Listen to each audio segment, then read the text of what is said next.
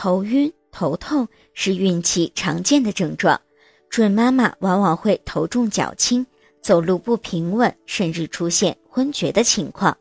每个人的体质不同，有的准妈妈在整个怀孕期间都会被此类的问题困扰。引起孕期头晕的原因，除了压力和疲劳以外，体位不妥压迫到血管，也容易导致准妈妈产生头晕的情况。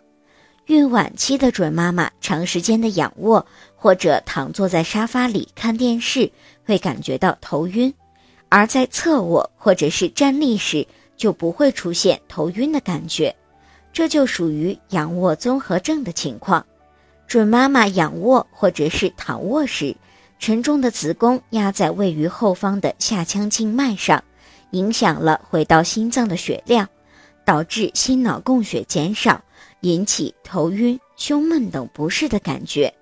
准妈妈如果发生此类现象，应该马上采取侧卧或者半躺坐位的姿势，这样可以有效的缓解头晕的症状。